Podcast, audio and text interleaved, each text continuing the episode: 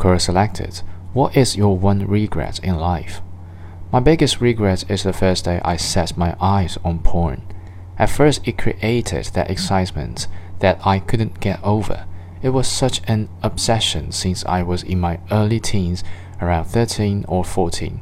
Ten years down the line, I'm still hooked on it. I don't enjoy it, I'm just wired. I can go maybe six to seven days without it, but I've never gone past two weeks. The best I tried was 10 days, and withdrawal symptoms were so intense. Restlessness, irritation, hopeless, so much sexual arousal.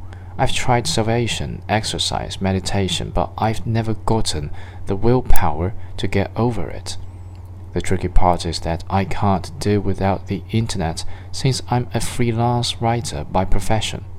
No one will pay my bills off the internet. Plus, I believe that hiding my head in the sand doesn't really solve the problem.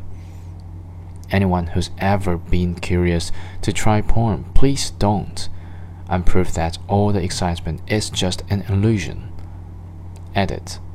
I never wanted to get into the finer details, but I'm compelled out of the drive to save an innocent and naive soul out there.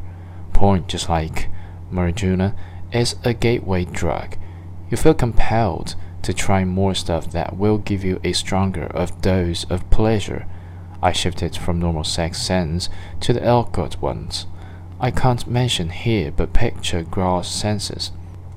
Vaping is a likely outcome, which I got addicted to six years ago. Although I function normally and fulfill my personal obligations, I always feel that I lost a personal touch with my naive self. It may seem awkward to get addicted to porn and vaping, but once you're wired, damn, it's hard to come out.